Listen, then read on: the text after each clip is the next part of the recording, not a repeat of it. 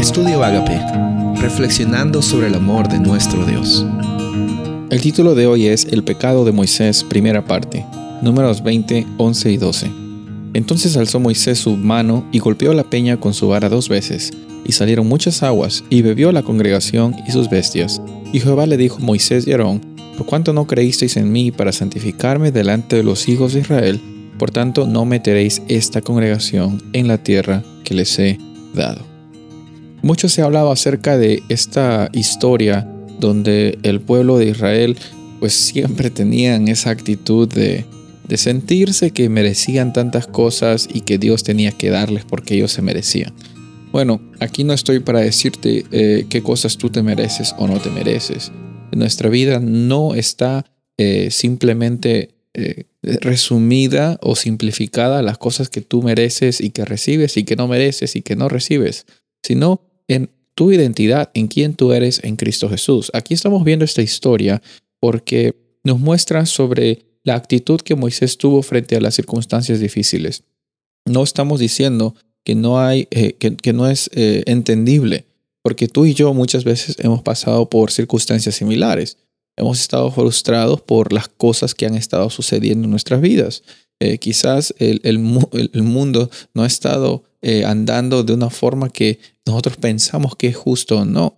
Y bueno, Moisés en esta circunstancia en la cual el pueblo estaba quejándose por el agua, golpea la vara, golpea con su vara esa peña, y, dice las siguientes palabras, ¿acaso nosotros les vamos a dar agua para que ustedes beban?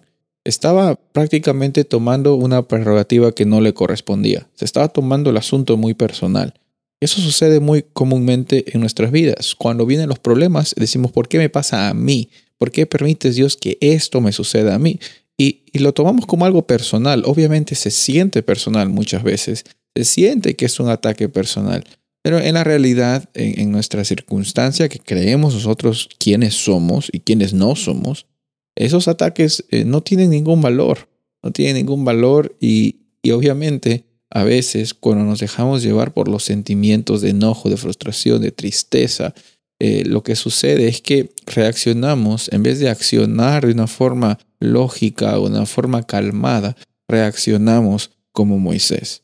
Este ejemplo que, te doy eh, no es para que te sientas mejor que Moisés, no es para que te sientas peor que Moisés. La Biblia no tiene el propósito de mostrar ahí. No, eh, obviamente hubo una consecuencia por la acción y la reacción que Moisés tuvo. Sí, es cierto.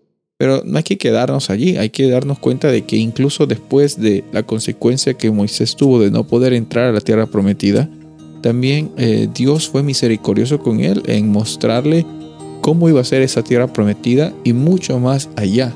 Nosotros sabemos por fe de que Moisés fue eh, llevado después de que falleció, fue llevado al cielo y, vemos en, versículos, en, en momentos después de que Dios es siempre misericordioso. Él lo es también contigo. Soy el pastor Rubén Casabona y deseo que tengas un día bendecido.